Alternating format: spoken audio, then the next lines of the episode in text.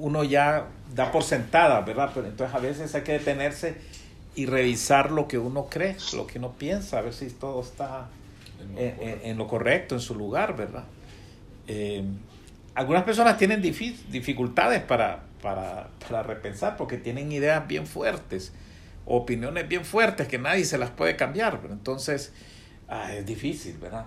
Eh, dicen que para que uno sea, que uno pueda ser un discípulo, uno tiene que ah, de, permitir que le enseñen, ¿verdad? Claro, que le enseñe eh, quien, quien debe enseñar, ¿verdad? Y nosotros somos enseñados por el Señor, pues el Señor es el que todavía nos enseña. Ahora imagínense si el, si el alumno dice, ah, no, yo no creo que sea así. O sea, uno a veces puede discutirle a un maestro, ¿verdad? Eh, cuando uno, porque uno tal vez piensa que el maestro está equivocado, pero cuando se trata que el maestro es el Señor, es complicado rebatirle al Señor, ¿verdad? Porque lo más, ya sabemos quién va a ser el equivocado.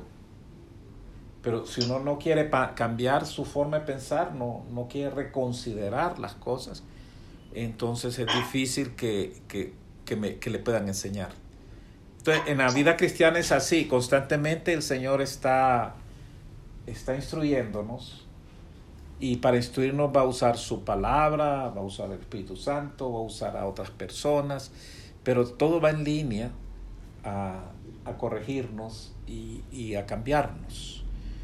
Eh, ¿Cuánto va a durar esto? Pues me parece a mí que apenas nos alcanza la vida, ¿verdad? Para, para aprender.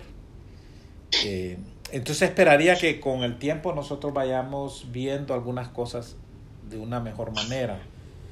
Y el hecho de ser cristiano, como hemos dicho antes, no significa que los cristianos no nos equivocamos o que no tenemos eh, puntos de vista que pudieran necesitar ser corregidos. Los cristianos somos, somos seres humanos, amamos al Señor.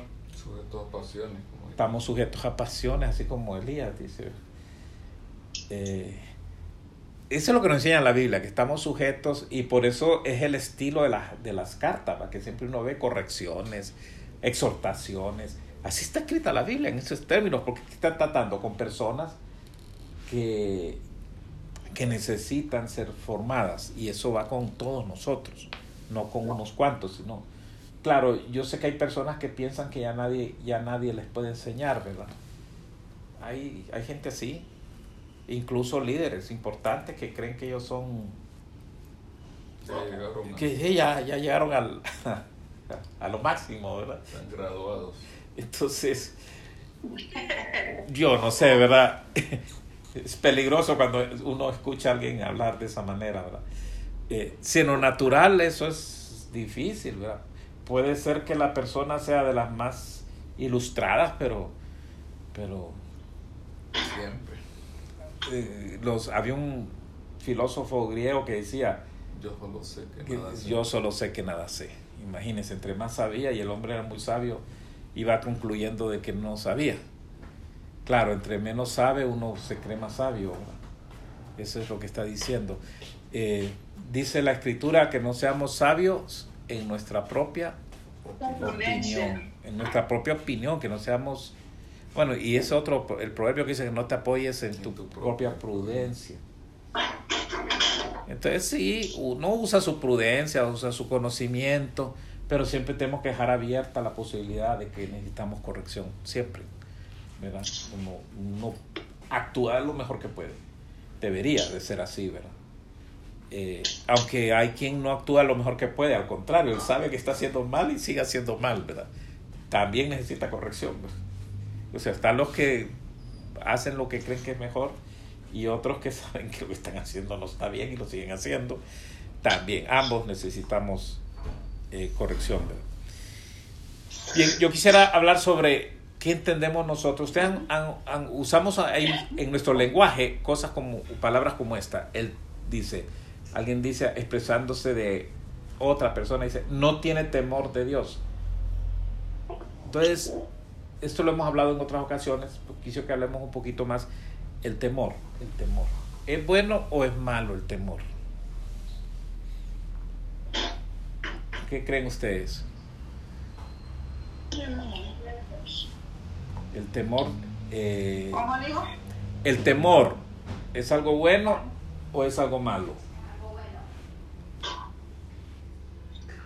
En lo natural, el temor lo tenemos por todos lados. Ahorita hay mucho temor, ¿cierto? Puede ser malo el temor. ¿Qué decís, Melania? Yo pienso que al extremo, pero el temor en todo tiene que ver mucho con la intuición en cuanto, por ejemplo, uno va a tomar una decisión y, y siente que no hay paz. Entonces, no, yo tengo un temorcito, entonces ahí uno se para, pues lo, lo hace a refrenar ciertas cosas. Bueno, hay, hay temores que son, digamos, parte de nuestra... Dios nos dio esa capacidad, es una emoción, ¿verdad? Esa, esa, es. esa capacidad de temer para proteger. Y, por ejemplo, yo no sé, pero digamos, la mayoría de los que estamos aquí, si le dicen, mire, se me arruinó este cordón eléctrico, ¿por qué no trate de repararlo? Y usted nunca ha tocado cosas de electricidad, eh, no lo va a hacer, ¿verdad? No, no se va a poner a trastear esa cosa eléctrica. ¿Por qué? ¿Por qué no lo va a hacer? Porque le da miedo. Le da miedo que vaya a haber un, un, un problema con lo que porque no entiende del, de, de, del tema. Pero hay personas que se le llama temerarias. O sea, la palabra temeraria no es, dicho. no es no necesariamente positivo, ¿verdad? Dice es un temerario, dice, porque se pone a hacer cosas, vaya, por ejemplo, dice, solo una vía, dice la calle, va, ah, no, yo no voy a hacer esta cola y me voy en contravía, sin saber lo que se puede encontrar por delante. O hay una parte donde dice no rebasar y rebasa y se encuentra un camión del otro lado. Entonces uno no lo hace porque uno teme de que puede resultarme eh, dañino pues el, el tomar esa decisión. Entonces, ¿y qué es lo, el daño que me puede tener? Que me maten. O sea, usted teme a perder la vida. Entonces no lo hace. Teme a tener un accidente, teme. O sea, hay una serie de temores que son ahí puestos para nuestra protección. O sea, Dios nos lo hizo que tuviéramos temor para podernos eh, proteger. Pero el temor se usa de varias maneras. Por ejemplo, yo, yo no sé si nosotros somos, somos gente tal vez bastante sencilla, pero hay, hay otra gente que es muchísimo más complicada, que sabe usar el temor para otros fines. Se usa en política, por ejemplo, el temor. O sea, creo un temor que me hace que la gente no haga ciertas cosas eh, que no me conviene que haga. Esto que estoy diciendo es en la historia de la humanidad se ha usado. Eh, si alguien desobedecía a lo que un rey decía, por ejemplo, eh, pudiera ser que uno, depende del sistema, pero si era un sistema auto, autocrático, pudiera ser que a mí me terminen matando. O, o, una época que era prohibido leer una lista de libros. Sacaban, alguien sacó una lista de libros que consideró que eran malos. Y ustedes se sorprenderían los libros que ponían en la lista, porque algunos libros uno dice que tiene malo es el libro. No, está prohibido. ¿Usted cree que iba a tener en su casa un librito de esos?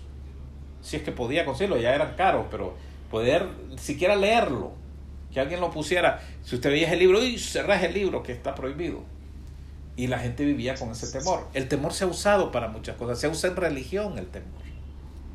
Y, y el temor, por ejemplo, de líderes.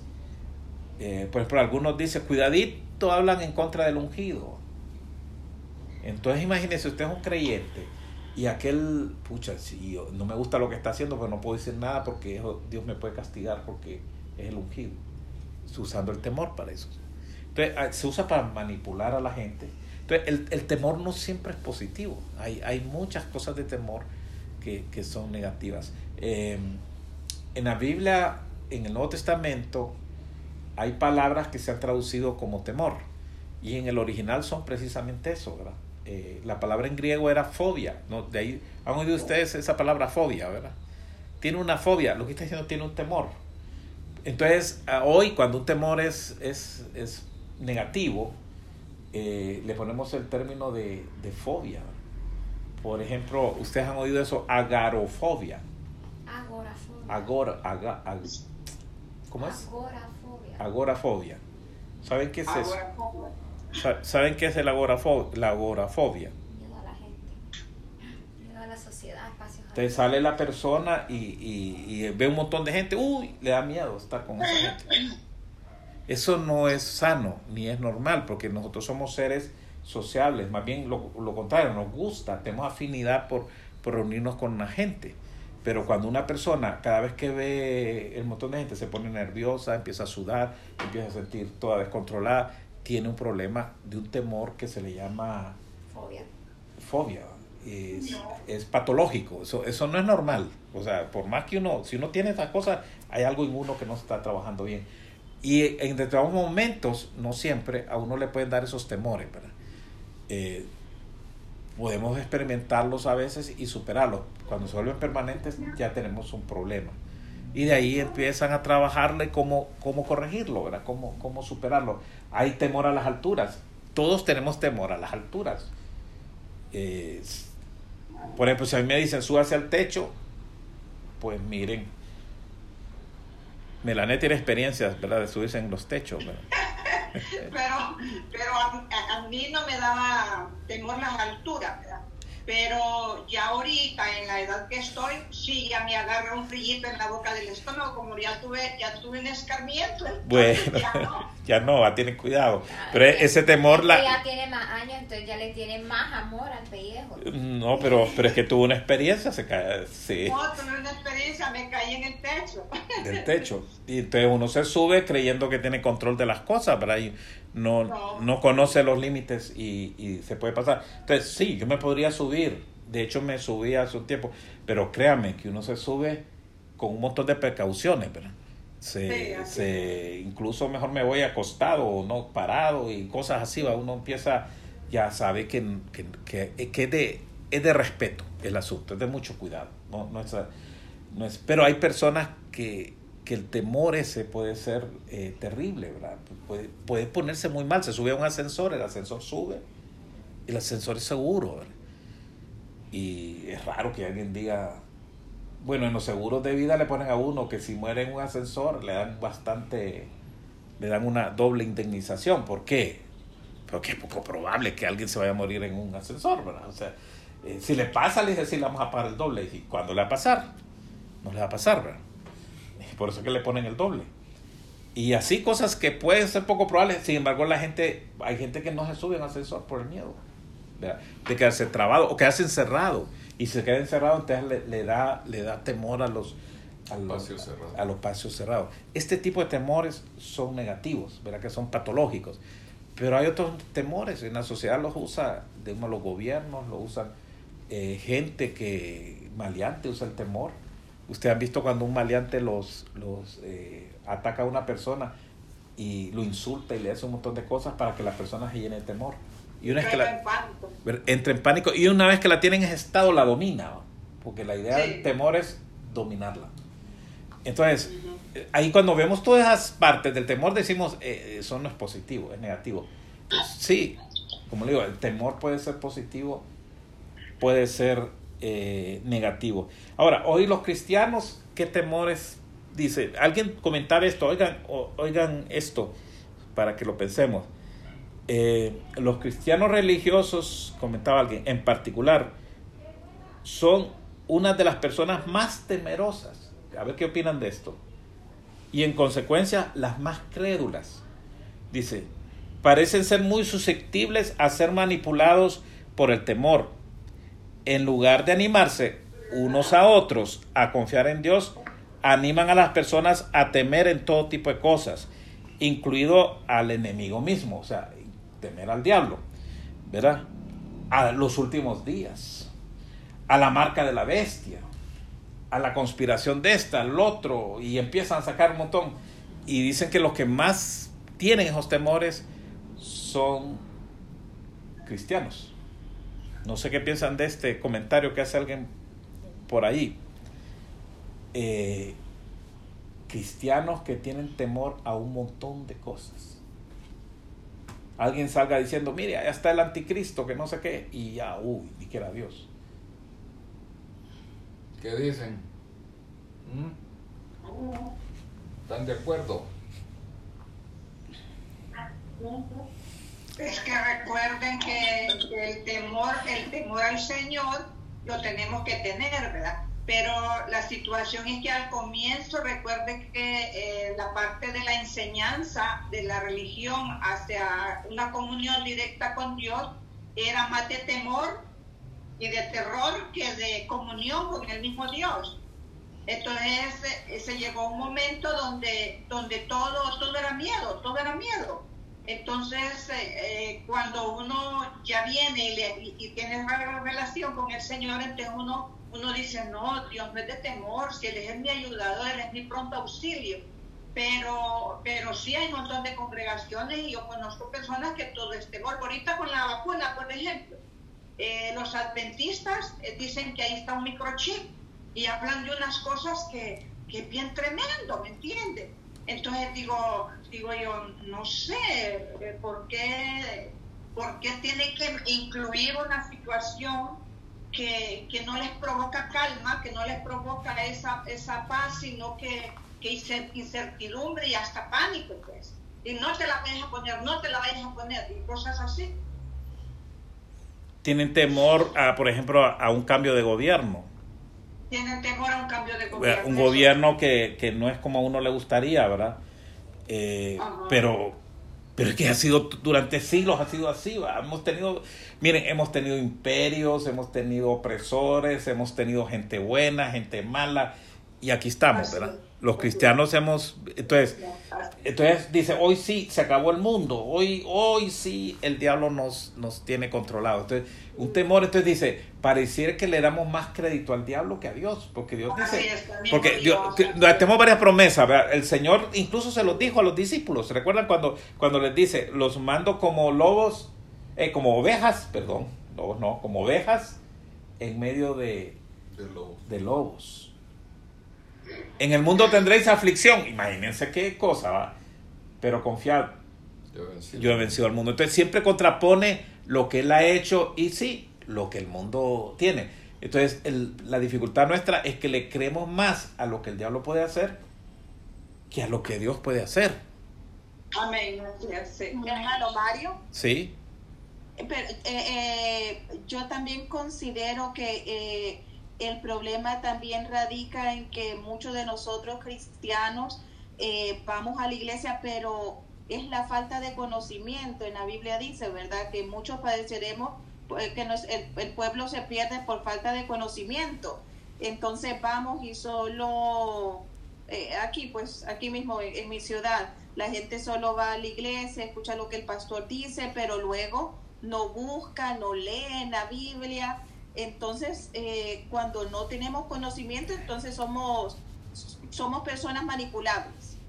Somos personas manipulables. Entonces yo considero que también la, la falta de nosotros de querer eh, saber más, de conocer más de nuestro Dios, de, de tener una relación directa con Él, no solo eh, lo que escuchamos, pero buscar en el Espíritu.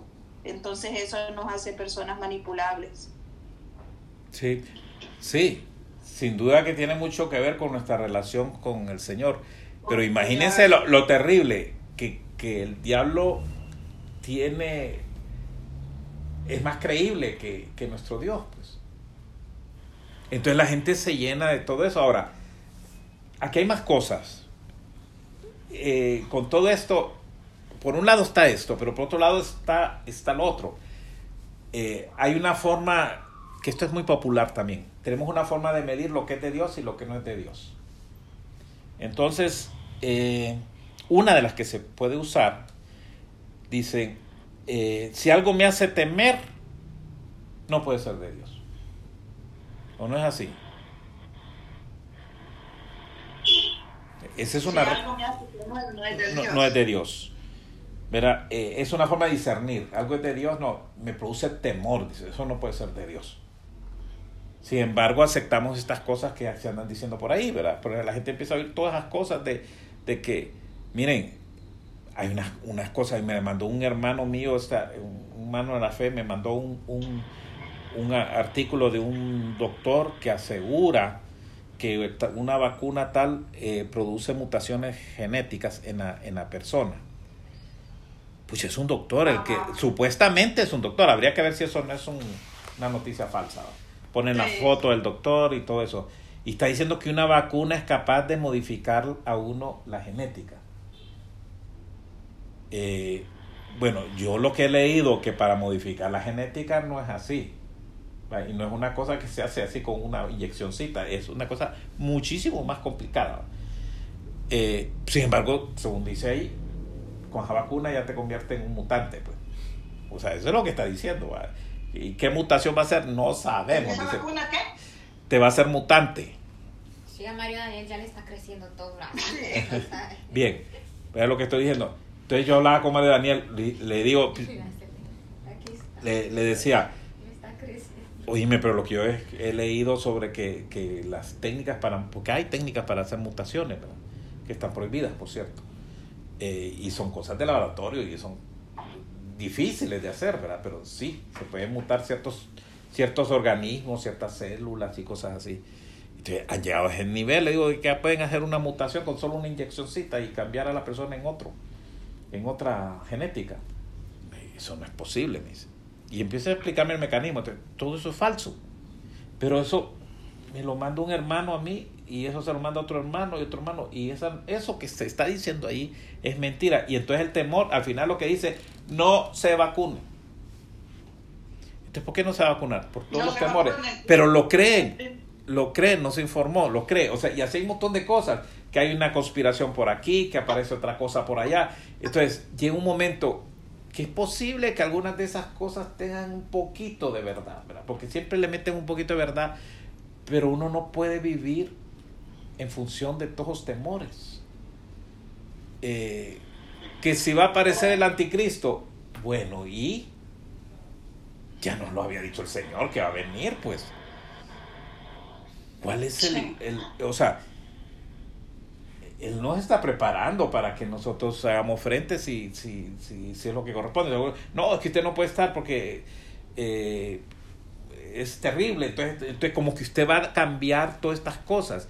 Cuando la escritura nos dice, es necesario que todo esto acontezca. Calma, dice, levante. Y nos dice, que no nos pongamos turbados, que nos tranquilicemos, que estemos en paz, que esto es necesario, pero todo va a salir bien, lo que nos está diciendo.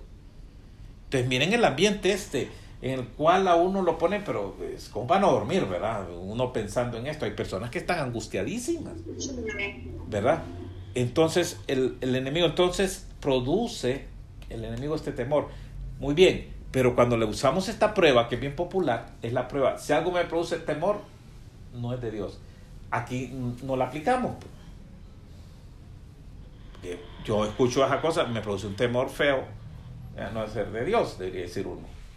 No, es de- es, eso hay que aceptarlo. Entonces, y entre cristianos vieran cómo está esto, está calquear de verdad, porque hay un montón de cristianos ahorita que están llenísimos de todas estas, de todas estas cosas.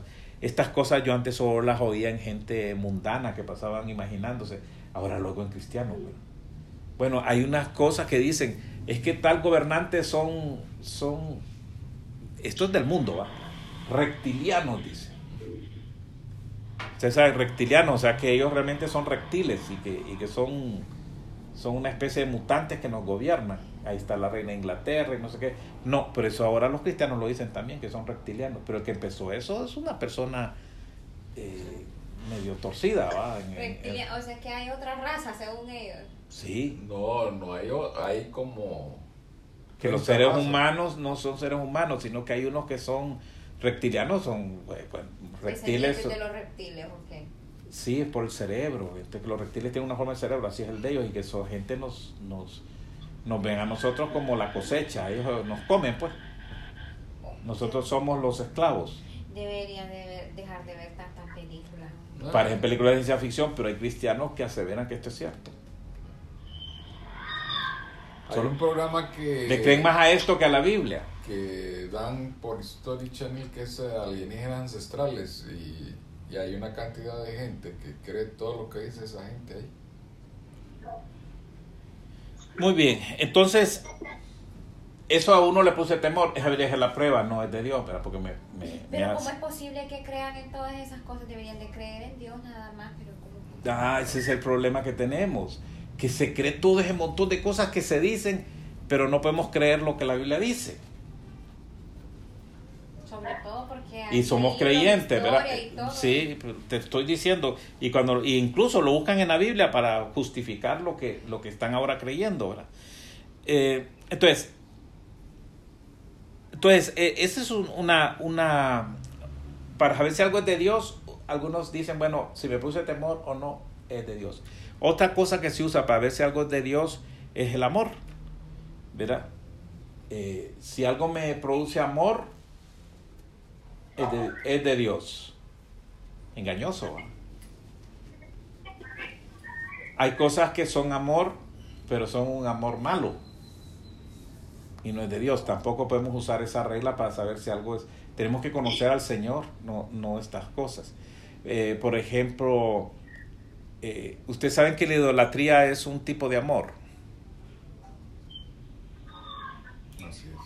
La idolatría es un amor a una, a una reliquia, a un objeto, una cosa así. ¿O no es así? Entonces, pucha, ese ídolo a mí me trae amor, me trae inspiración, lo, lo hallo divino. Y ahora lo que hay es el amor a sí mismo, la adoración a sí mismo, al, al individuo. O sea que no es una regla eh, para uno saber si algo es de Dios, decir si me produce amor, amor de qué, cuál amor están hablando.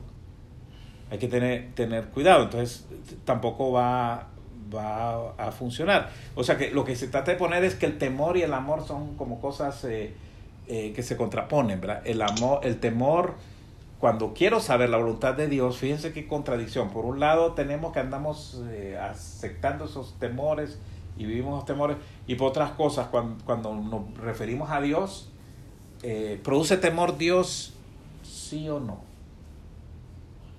Sí, o no debería producir temor. Algunos piensan que, que Dios no nos debería producir ningún temor y si tenemos temor a Dios algo está mal. No, porque digamos la primera vez que apareció la palabra temor en la Biblia es en el Antiguo Testamento cuando José, eh, la esposa de Potifar lo quiso seducir, entonces dijo, no, yo tengo temor de Dios, dijo. Por eso no se acostó con la mujer de Potifar. ¿Cómo lo voy a hacer yo esto a Dios? Dígame usted, ¿dice alguna parte en la Biblia que debemos de tener temor del diablo? no.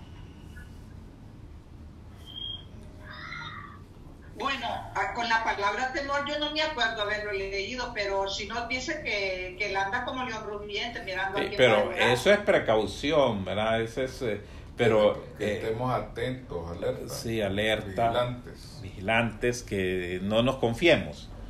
Ajá. ¿verdad? Eh, es un poquito más suave el asunto, pero, pero temor, la palabra temor como, como se usa con Dios, que dice que hemos de temer al Señor, jamás se usa con el diablo, ¿verdad?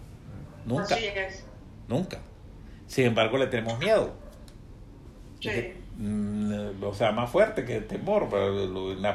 usamos otra palabra en el español al menos para intensificar lo que es el, el temor, decimos miedo. Y si lo queremos poner más fuerte, el temor, podemos decir pánico, terror, todo eso, el temor. Bueno, por eso. Lo graduamos, ¿verdad? Pero, pero, pero es, es, es, es el, el temor, básicamente. Por eso el género de películas de, de terror tiene marcado. Terror a un, a un aparecido, a, una, a un fantasma, temor a, a una enfermedad, A un a un dem- desastre, un a, un, a una desgracia sobre eh, natural, a un fenómeno natural. Todas esas películas son medio terroríficas. A una mutación, ¿verdad? Sí, Hay las películas de mutantes, por ejemplo. Y, y las producen porque eh, hay un montón de gente que. Me gusta eso. Bien, entonces, eh, Dios a menudo para, para ofen- nos ofende con, con nuestras reglas, ¿verdad? Por ejemplo, nuestra regla de que algo no me debe producir temor y así califico si es de Dios o no. O una regla que algo me debe producir amor y así califico si es temor, eh, si es de Dios o no. Eh, Dios normalmente rompe todas esas, todas esas reglas cuando expresa su, su voluntad. O sea, no, no siempre es así, que va a decir, esto me produce temor ah, entonces no es de Dios, porque hay cosas, Dios mismo puede producir temor y es Dios. Pero ahí sí dice temer a Dios y darle gloria, dice el cántico de Moisés, porque sus juicios han llegado. Temer a Dios. Bien, eh, entonces más depende, como, como decía Fedra al inicio, ¿verdad? Eh, eh, mucho de esto depende de nuestra relación con el Señor. Amén. En la medida que nosotros eh, nos relacionamos con Él, sabemos si algo es la, la voluntad de Dios. Entonces hay dos, dos cosas que van a estar presentes en nuestra relación con Dios, ¿verdad? Y es el amor, porque le amamos, y el temor. Son dos elementos que, que, que acompañan nuestra relación con Dios. Eh, con respecto al diablo, más bien se nos, se nos anima a que no le tengamos miedo. Podemos ser bravos, pero dice, no, no les temáis. El Señor no nos dice que no le temamos. Pero en cuanto a Él, dice que le temamos. Entonces, ¿qué, qué entendemos nosotros por temer? Entonces uno empieza a decir, ¿a- ¿o a quién le tememos? Pues sería la primera pregunta. ¿A quién? Eh, la Biblia lo que nos habla, nos enseña, nos enseña, así, que hay que temer a Dios. Entonces es medio chocante porque dice, pero ¿cómo es esto que vamos, cómo es eso? ¿Vamos a amarlo o lo vamos a temer? ¿Se puede amar y temer a la vez? Sí, porque digamos, eh, en la familia, uno, en la relación con el padre, uno ama a su papá, pero también sabe que... Sí, Decía Melania. que en la relación del padre, como dice Luis, nosotros lo respetamos, hay un temor, pero también le amamos. En la relación de padres a hijos, así es, pues. sí. Los amamos, pero al mismo tiempo, eh, ellos, eh, eh, nosotros como hijos tenemos el temor, que, que viene siendo como ese respeto de poder eh, eh, hacer algo que, que va en contra de, de ellos y que los vamos a ofender, que esa vendría a ser la relación con el Señor. Al Señor le tememos y porque queremos agradarle y hacer todo cuanto Él quiere para, para la gloria y honra de Él, ¿verdad? Y entonces, pero lo hacemos porque hay un amor relacionado ahí. Vamos a ver, Dios, Dios quiere que le amemos Sí, Amén, y Dios quiere que le temamos. también. amén. Este, hay- uno, uno dice, bueno, pero ¿cómo? Eh, Cuando uno ama, eh, ¿cómo va a temer? Ah, nos cuesta conciliar estas, estas dos cosas, ¿verdad? Ahora, Dios quiere que le temamo- temamos, hay una, una razón que está alrededor del temor con Dios y es eh, protegernos para nuestro bien. Dios, es necesario que le temamos porque si no nosotros vamos a ser temerarios. Imagínense una persona temeraria con Dios. ¿Verdad? Ahora, es el, el temor a Dios es totalmente natural, o sea, se va a producir. Se va a producir en el momento que conozcamos a Dios Amén. y que nos conozcamos nosotros. Vamos a ver, uno, uno, se, uno conoce a Dios, cuando usted conoce a Dios, junto con eso, usted- cuando- si logra ver quién es este Dios, en la medida que lo vemos, nos entra el temor, porque también nos vemos nosotros mismos. Entonces, se ve, ve a Dios y se ve usted. ¿Cómo salen las cosas? Cuando usted ve a Dios, ¿qué es lo que ve? Y cuando se ve a usted mismo en ese momento, ¿qué es lo que ve? ¿Recuerdan el caso de, de Isaías? Que estaba él, dice, y en, en un lugar y de pronto en el templo, dice, y vio, La gloria de Dios. vio a Dios, ¿verdad? Levantado en alto, dice.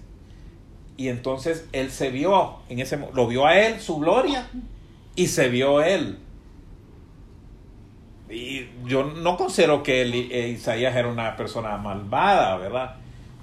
Pero habita en medio del pueblo. de Pero. Habito, algo se le había pegado. Él, él empezó a decir, yo no he de ser nada bueno tampoco, ¿verdad? O sea, él empezó a verse él y vio a Dios. Y entonces lo que dijo, ay de mí. ¿Qué es eso? Temor. Entonces cuando, cuando vemos a Dios, sí nos va a producir temor. porque nos vemos a nosotros también. Y es que el temor nos protege, así como yo no meto la, la mano en una sierra porque tengo temor a que me corte la mano, o una estufa, una hornilla caliente no la pongo por temor. Entonces el temor nos protege.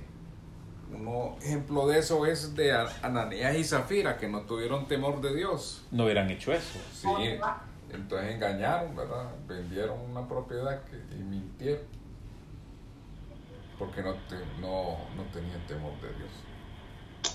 Entonces el temor nos protege. Entonces ahí el temor es positivo, el temor con Dios es positivo. ¿verdad?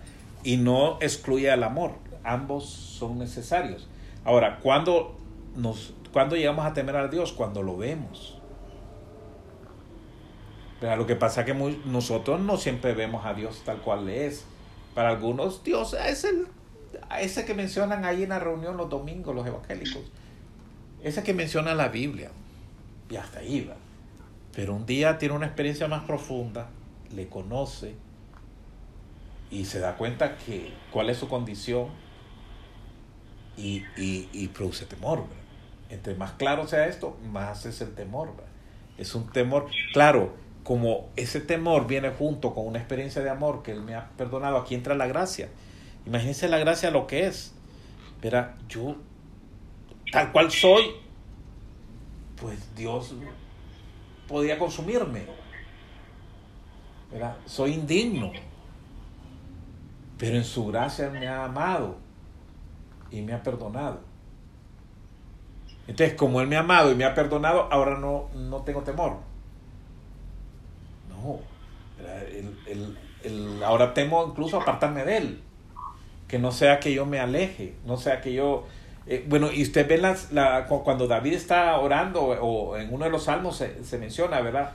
Eh, no permitas, ¿verdad? Que, o sea, tiene un, un, temor, pero que está, está movido por su relación con el Dios. Por ejemplo, dice que yo me sacie tanto que me, que me olvide de ti. ¿Verdad? O que tenga tanta escasez que reniegue de ti. Todo está en función de qué voy a hacer con Dios, que, cuál va a ser mi relación.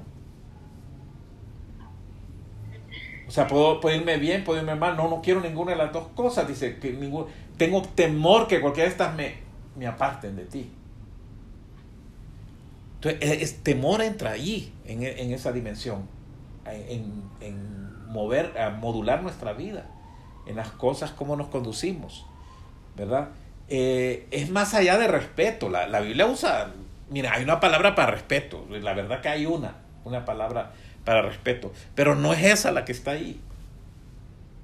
Y esto es lo más chocante, ¿verdad? Porque la palabra que está ahí, en, el Nuevo Testamento al menos, es fobia.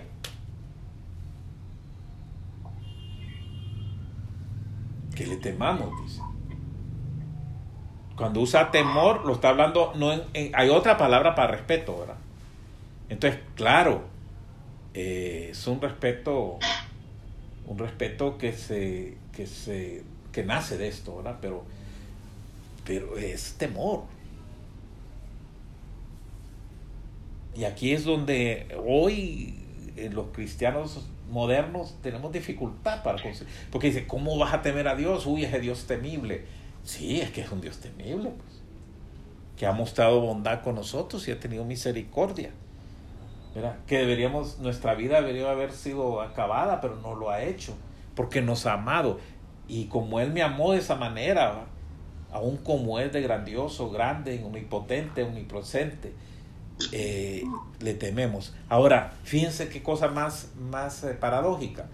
El diablo no es omnipresente. Pareciera que está en todos lados, pero no, el diablo no está en todos lados. No es omnipotente no es omnisciente. O sea, el diablo no sabe todas las cosas. Pero la mayoría piensa de que el diablo es todo eso y le, y le, y le, le, teme. Más que a Dios. Ahora bien, una de las cosas que lleva el temor, y esto yo sé que a veces cuesta relacionarlo, pero algo que se deriva del temor es la adoración. Yo no sé si lo saben. Usted agarra en cualquier tribu. ¿Qué es lo que adoran? Su Dios. Sí, pero ¿quién es ese Dios? ¿A quién representa ese Dios normalmente en las religiones tribales y todo eso? Al que le temen. A lo que temen. Siempre. En todas las religiones, el Dios que tienen y al que adoran es el que representa a lo que temen. Pero si es la tormenta, lo que temen es el Dios de la tormenta. Si es el, el fuego, es el Dios. Si era el sol, que un día que no esté el sol hay un eclipse, uy, es temor, es el sol. El sol entonces a ese es el que adoran. Entonces siempre nuestro temor nos lleva a la adoración. A la adoración. ¿Perdón? El temor nos lleva a la adoración. Es en el sentido positivo, sí. Pero aquí es un Dios que amamos y que tememos y, y adoramos. ¿Qué pasa cuando, cuando hubo conciencia de que era Dios quien estaba al, al frente y en su grandeza?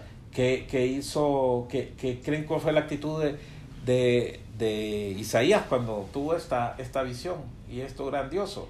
Él se dio cuenta lo pequeño que era, lo insignificante y que hay de él, ¿verdad? Y temió, pero también él le adoró, le reconoció a Dios. O sea, la adoración no es simplemente cantar y decir cositas así, la última música de moda, que me gusta el ritmo. No, es algo muy profundo, muy adentro, ¿verdad? E incluso cuando usted lee en el Nuevo Testamento, cuando, cuando estaban ante alguien importante, la gente tenía, por general, a las autoridades se les tenía temor, ¿verdad? Porque ese tipo me puede mandar preso, me puede hacer muchas cosas, ¿verdad? Entonces es el temor humano que había. Entonces la gente se inclinaba Ustedes ven cómo se inclinaban ante el, ante el superior. Entonces, nuestro Dios es temible. Así dice en una parte de la escritura. ¿va? Es temible. Temed a Dios, dice, y darle, gloria, porque sus juicios. Y dice, ¿quién, ¿quién no te temerá, oh Dios? Y glorificará. ¿Y glorificará qué? Tu nombre. O sea, el temor, porque es, es, es nuestro Dios es inmenso, es grande, es todopoderoso, en todo es lo máximo. ¿Y qué me produce a mí eso de, de, verlo a Él, estar consciente de quién es Él, verme a mí, me produce temor, pero también me lleva a adorarle, a inclinarme, a reconocerle. Y si usted le pone a esto que aquel que nos ha amado de esa manera es adorable, ¿verdad? Él, por varias razones, no solo porque le tememos, sino porque le amamos. Bien, eh, ese temor que Dios nos ha dado a nosotros, así como Él dice que nos pide que le temamos y pide que le amemos, si solo nos pidiera que le amáramos, nosotros no funcionaríamos bien. Pero nos dice que le temamos para protegernos, para cuidarnos, ¿verdad? Eh, Miren, una persona sin temor no sobrevive. No sé si lo sabemos, pero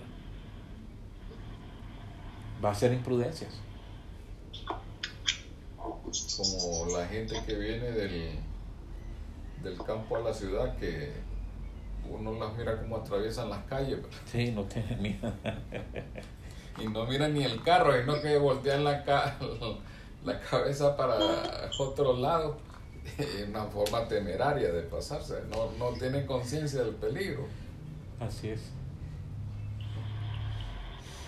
Eh, entonces, mire, el temor es algo poderoso en nuestra vida y el amor también. ¿Qué es lo que no hace uno por, por amor? ¿Y qué es lo que no hace por temor también? Son dos asuntos bien potentes. Y entonces, sea lo que, sea, lo, que sea, lo que usted teme, usted le da poder a lo que teme. Entonces, si yo temo al diablo, ¿a quién le estoy dando el poder? Lo empodero. Estoy diciendo, yo a él lo veo. A todo el que usted teme, usted le está dando poder. ¿A quién hay que darle el poder? A Dios. A Dios. A Dios. Entonces, ¿a quién debemos de temer? A Él, porque a él, él es el único que queríamos de... Ahora, humanamente siempre tenemos muchos temores, pero ocurre algo que cuando usted teme a Dios, de verdad, los demás temores se hacen más chicos. Otra cosa que ocurre cuando usted ama al Señor de verdad, ¿qué pasa con los demás amores? Se van. Quedan más bajos, ¿verdad? Porque Él es el, el amor de los amores. Lo mismo en el temor. Cuando tememos al Señor, nos podemos curar de un montón de temores. Entonces, refiriéndonos al poder, en Apocalipsis nos dice que tuyo es el reino, el poder y la gloria. Y también San Juan nos enseña que el perfecto amor echa fuera el temor. ¿Pero cuál temor? Ah, el temor al, al castigo. Al castigo. Pues es lo que dice, el temor al castigo, pero no el temor a Dios. No, ¿verdad? no temor al castigo. Entonces algunos toman ese versículo para decir, es que a Dios no hay que temerle. No, sí, tenemos que temerle. Yo sé que esto puede ser chocante, ¿verdad? Pero, pero le amamos y le tememos. Las dos cosas.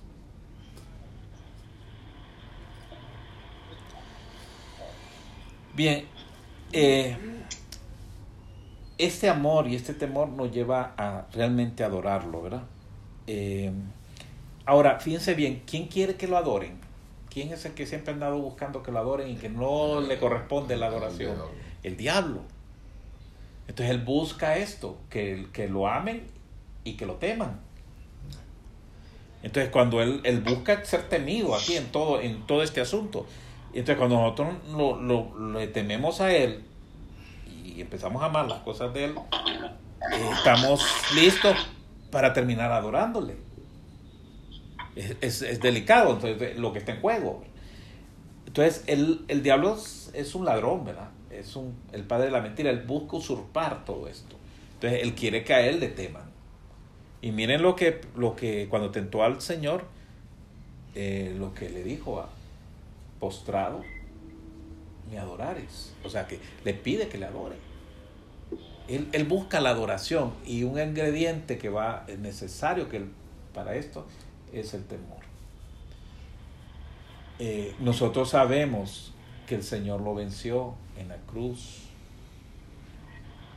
Mire lo que dice el Señor acerca del diablo. Él nada tiene en mí. Dice, vosotros habéis vencido al maligno. Pero a nosotros nos cuesta creer esto. Y entonces le tememos. Le tememos en la dimensión que a quien deberíamos de temer es al Señor. Hay una, un pasaje, un pasaje en, en la escritura que creo que está en, en Lucas 12 del 4 al 5. Mire lo que dice, este es interesante. O sea, podemos seguir hablando del temor y vamos a encontrar varias, varias de las, de las, eh, de lo que nos dice la escritura. Este, este es el Señor hablando, dice. Mas os digo, amigos míos, está en esta versión Reina Valera. Mas os digo, amigos míos, no temáis a los que matan el cuerpo. Le tenemos miedo a la gente que nos puede matar. Sí. Sí. Pero miren lo que está diciendo el Señor, no temáis. O sea, su temor más fundamental no debería estar ahí, ¿verdad? Dice, no temáis a los que matan el cuerpo y después, y que nada más pueden hacer. Vamos a ver. Una persona me puede matar y ¿qué más puede hacer? ¿Qué es lo peor que nos pueden hacer? Morir. ¿no? Matarnos, pero es lo peor. Es lo máximo que te pueden hacer. Ya una vez que te mataron, ¿qué más pueden hacer? Entonces dice, no teman a los que matan el cuerpo. Y después no pueden hacer qué? Nada. Nada. Ese es el peor mal que nos pueden hacer, es matarnos. ¿Verdad? No temáis a los que matan el cuerpo y después nada pueden hacer. Pero enseñaré, el Señor nos está enseñando a quién debéis temer. Aquí es donde ustedes tienen que tener su temor. Ese es el temor de verdad. El otro es una cosilla ¿va? comparado a esto. O sea, normalmente la gente teme más que lo maten que cualquier otra cosa. pero hasta ahí llegó, ¿verdad? No, no hay nada más que pueden hacer. Temed aquel que después de haber quitado la vida, ¿quién es el que quita la vida realmente? ¿Quién es el que da y quita la vida? Dios. Dios. Que después de haber quitado la vida, tiene poder de echar en el infierno. Sí, os digo, a ese temer. ¿A quién se refería? El Padre. ¿Quién es el que te puede echar el infierno? Padre nada más. ¿O es el diablo el que te manda al infierno? No. Algunos lo leen mal esto y se imaginan que es el diablo. Sí, no, pero el diablo no, no tiene nada. El diablo no tiene poder de mandar a nadie al infierno. ¿Quién es el que dirige el destino de las almas? El Todopoderoso. Entonces, ¿quién te me puede quitar la vida? Él. Realmente me la puede quitar. Y después de quitármela, me puede mandar al infierno. ¿Quién es ese? Es el Padre, el Creador. Ajá. No al que me mata, dice. O sea, yo sé que este parece una contraposición. En nuestra vida natural siempre vamos a tener miedo a cualquier persona que nos, que nos pueda matar. Sin embargo, en el fondo, lo que nos dice, bueno, sí, te puede quitar la vida, es terrible. Pero eso no es lo peor a lo que debemos de temer. Lo que debemos de temer es irnos al infierno. ¿Y quién es el que te manda ahí? El juez, el juez de todo. A ese es el que hay que temer. Entonces sí habla de temer. Y quien está hablando es el Señor mismo que tanto nos ama. Nos está diciendo este consejo. Que es a él que tenemos que temerle. Temerle. Él tiene es todopoderoso. O sea, él puede hacer lo que quiera. El diablo no puede hacer esto. El diablo no es el que manda al infierno. Yo sé que a veces lo ponen al diablo ahí que está con un tridente y que es el administrador del infierno. Miren, esos son cuentos, ¿verdad? No es así el asunto. Ahí lo tienen ahí. Mira, ¿quién tiene las llaves del Hades? Dice la escritura. El Señor. El Señor. El Señor. Él es el que dice quién sale, quién entra. Él es el que tiene control, es el, sobre todo lo creado, ¿verdad? No hay otro. Y el diablo es una criatura entre todas estas, ¿verdad? Puede ser, parecernos temible, claro, es mucho más fuerte que nosotros. Puede parecer, pero nos, nos dice la misma escritura, dice, mayor es el que está En con, nosotros. con nosotros que está con ellos. Se está hablando del, del, del- de las fuerzas del mal. ¿Quién es mayor? Nuestro Dios. ¿A quién vamos a temer? A nuestro Dios. Es el único digno de nuestro temor. Mira, Él es el que nos rescató, nos compró, se dio por nosotros, quien nos, libró, nos ha librado del infierno. Él es el único. ¿A quién hemos de temerle? A Él. A Él es el único. Bien, eh, el tema da para más. Eh, yo les voy a leer unos versículos sobre, sobre cómo se nos dice acerca de... Esto está en el Nuevo Testamento. Alguien dice, ah, que el Antiguo Testamento Dios se muestra temible y es un Dios así, bien terrible. Pero en el Nuevo, no. No ya, no ya no ocupamos temer a Dios. Bien, les voy a leer unos versículos para que vean eh, el consejo que nos dan los apóstoles sobre nuestra relación con el Señor. Así que, dice en 2 Corintios 7.1, amados, Segunda de Corintios 7.1, 7, 1. dice, a ver Luis, ¿lo puedes leer? 2 Corintios 7.1.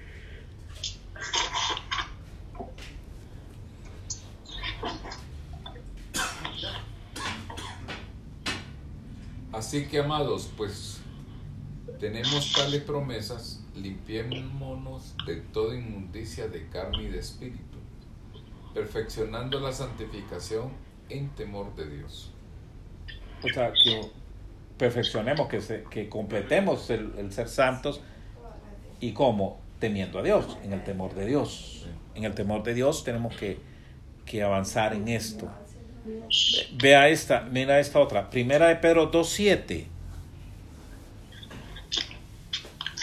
Primera de Pedro 2, 7.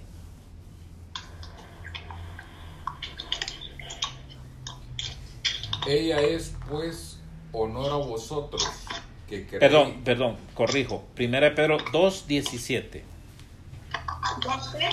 2, 17. 17. Honrar a todos, amad la fraternidad, temed a Dios, honrar al Rey. Que dice, honrad a todos, amad a los hermanos, cuando dice la fraternidad ahí. Amad a los hermanos, temed a Dios, honrad al rey, temed a Dios. O sea que podemos ver gente que no temamos a Dios, ¿será posible? Por eso ustedes ven que hoy pasan cosas bien raras, ¿verdad? Porque aparece que el líder tal, el pastor tal, dice ahora esto, dice aquello, y uy, dice, ¿cómo puede decir eso? No teme. No teme que, que, que el jefe, que, el, que, quien realmente es el dueño de la, de la Grey, pueda eh, llamarle la atención, ¿verdad? no teme. Entonces la gente se pasa y hace daño con eso. Así es. Por eso hacen comercio de nosotros Sí, porque no temen. y nos venden. Créame, no, si no hay temor pueden hacer lo que haría cualquier malvado. ¿verdad? Yo, Miren lo que dice eh, más adelante. Eh, Hechos 9:31. Sigue sobre esto. ¿verdad? Habla de las iglesias, eh, de la iglesia al inicio, y hace una descripción de, de- de lo que estaba pasando en la iglesia. Entonces las iglesias tenían paz por toda Judea, Galilea y Samaria, y eran edificadas andando en el temor del Señor, y se acrecentaban fortalecidas por el Espíritu Santo. ¿Cómo andaban en qué? En el temor del Señor. Dios. Es cierto que pasó lo de Ananías y Zafira, pero ¿qué pasó cuando, cuando, qué dice la escritura? Que cuando Ananías y Zafira murieron, ¿qué se produjo en todos los demás? Temor. Temor. ¿verdad? Yo sé que hoy, hoy vemos una barbaridad y no se muere nadie, Sí. entonces, eh, entonces. Dios es, yo Todo, sé, estaríamos todo. pero aterrados, ¿verdad? Si, si, si empezaran a morirse por todo eso, eh, ¿qué haríamos, verdad? O, o quizás algunos ya nos hubiéramos muerto también por haber sido desobedientes. Eh, Dios ha tenido paciencia con nosotros y tomamos nuestra paciencia, la paciencia de Dios como algo, como algo como que a Dios no le importa, como que Él dejó de ser el juez, como que Él dejó de tener dominio sobre la, sobre la muerte.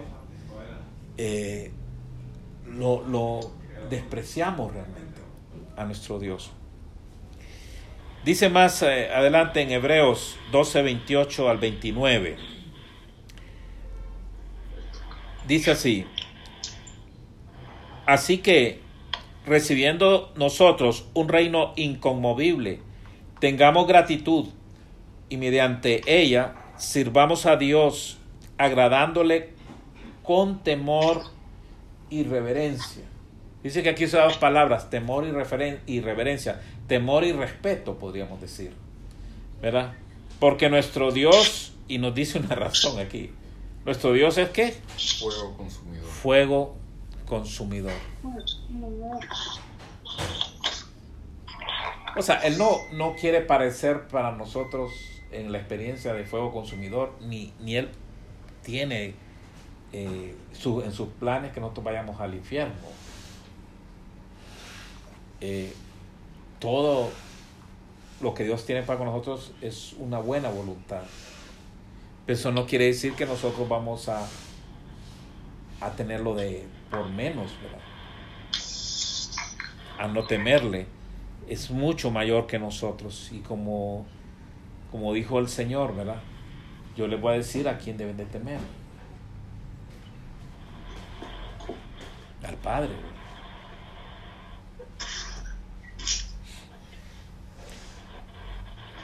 Bien. Entonces, ese temor impide que nosotros iramos a Dios, ¿verdad? Podemos herir a alguien que amamos. Eh, pero el temor nos detiene un poco también de, de hacer eso, hacer que tengamos, eh, que no tengamos en poco su gracia también, porque Dios nos ha perdonado todos nuestros pecados.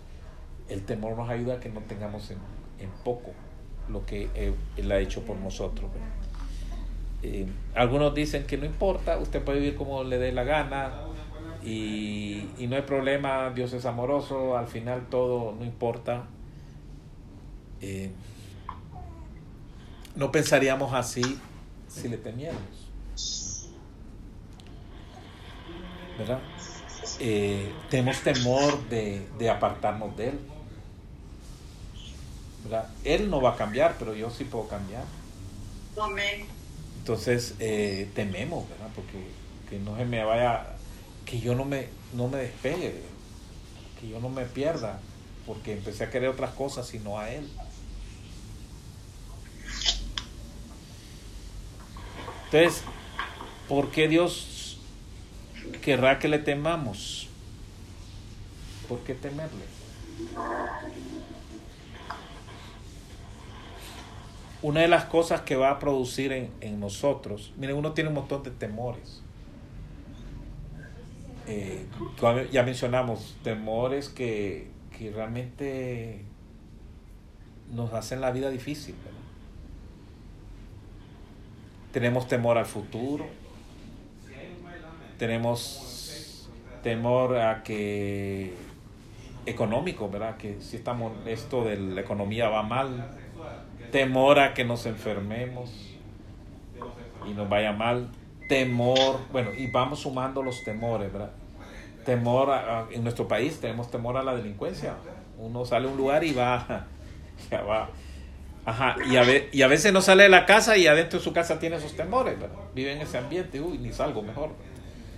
Eh, hay gente que se encierra por, lo- por los temores que tiene a todas las cosas que puede enfrentar afuera. Bueno, hubo, ah, casos de personas que tenían temor a enfermarse. Ustedes han oído de esos. Eh, no hay ninguna epidemia ni nada razón para que él tenga un temor de eso, ¿verdad? Pero eh, pensaba que siempre hay vi- virus y bacterias y no salía y, sí, incluso desinfectaba todo lo de la casa porque ni la casa era segura ya, ¿verdad? Y entonces una especie de burbuja y temor, temores. Ahora, ¿cuál es el remedio para quitarnos todos estos temores? Temerle a Dios. Temer a Dios. Es la cura, es temer a Dios, Amén. es la cura a todos los demás temores, ¿verdad? Eh, todos los demás temores se vuelven insignificantes. Por eso es que el Señor le, lo contrapone así, le dice, ustedes temen a los que le pueden quitar la vida. ¿Qué es el temor más grande que podemos tener, verdad? Que nos quiten la vida. Y el Señor, no, yo le puedo decir dónde debe estar el temor. ¿Por qué? Porque entonces nuestros otros temores quedan, quedan en la dimensión que ven de quedar. No es que no vamos a temer nada, pero comparado a temer a Dios, todo otro temor. O sea, sí, dice, nuestro te- temor más grande, podemos morir.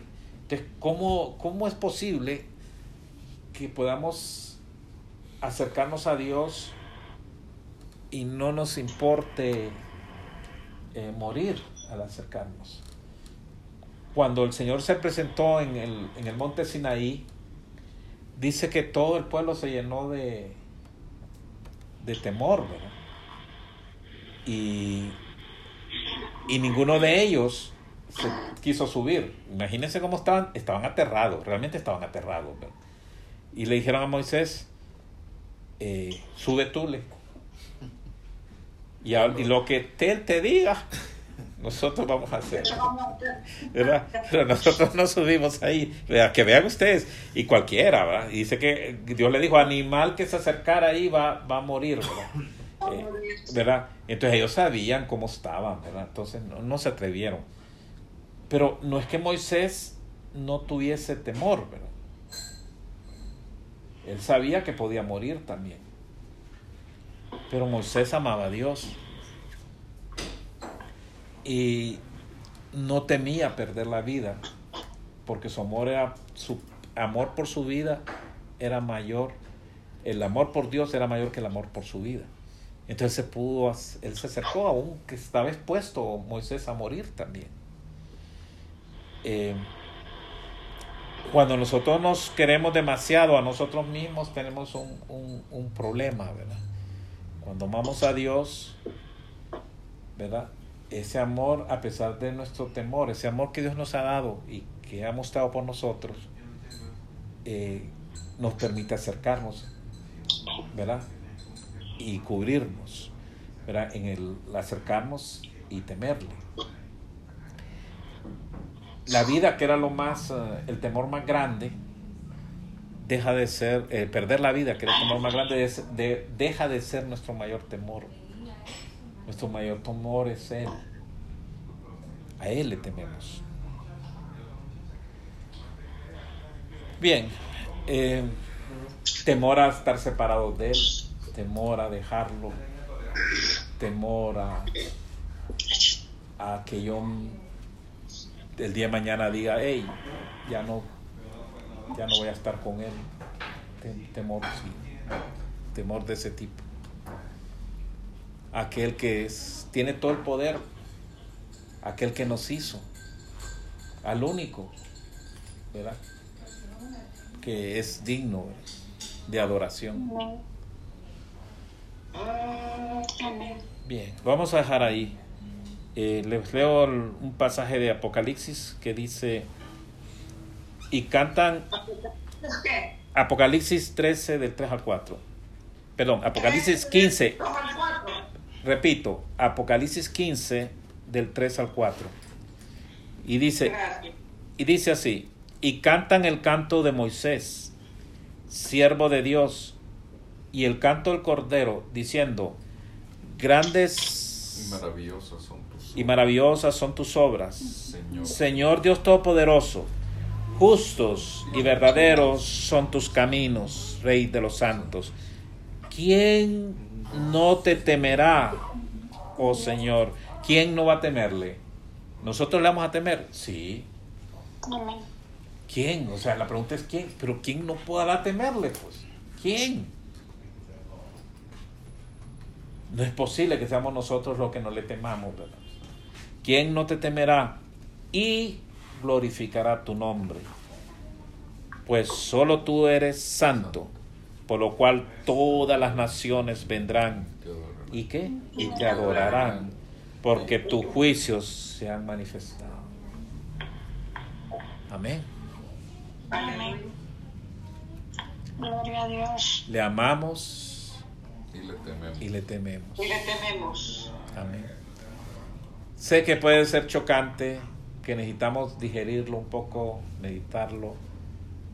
Eh, sí, así es.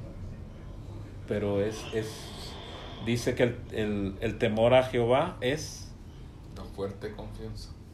El temor a Jehová es el principio de la sabiduría, también. Sí. Pero también es la fuerte confianza. Mi confianza se incrementa en Dios cuando le temo. Y los demás temores se, se disipan cuando tememos a Dios. Amén. No hay otro al cual se le pueda temer como a Él. No hay otro. No hay más poderoso que Él. A nadie más le atribuimos poder, porque a quien tememos le atribuimos poder a nadie más le atribuimos poder que a Él, al que es el temible, nuestro campeón, nuestro todopoderoso. Eso lo entendió muy bien David cuando se enfrentaba a Goliat. empezó todo. Goliat le parecía poca cosa. Ah, ¿Recuerdan? Él dice, ¿y a quién se ha atrevido este incircunciso a desafiar al Dios Todopoderoso? ¿Ah? Entonces, ¿qué tan grande nuestro Dios? Así es el temor que tenemos de Él. Amén. Que Él, Él es nuestro temor, que Él disipe nuestros temores. Rey de los santos, santos.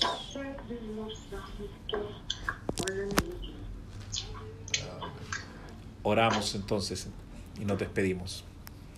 Señor, te damos gracias.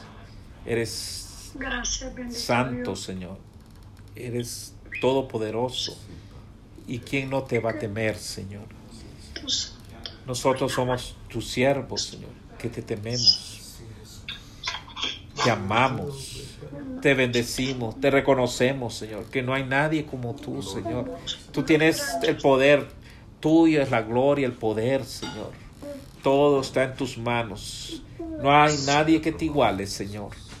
Te bendecimos, reconocemos, Señor, que nos hiciste, sino nosotros a nosotros mismos. Que en tus manos está nuestro futuro, Señor. En tus manos está todo lo que va a pasar con nosotros y con nuestra familia. Señor, te bendecimos, te exaltamos, te reconocemos, Señor. En el nombre de Jesús. En el nombre de Jesús. Bendito seas. Señor, danos entendimiento de tu grandeza y de, nue- y de nuestra pequeñez para que te podamos temer, Señor, y amar. En el nombre de Jesús. Amén. En nombre de Cristo Jesús. Amén. Amén y amén. Gracias.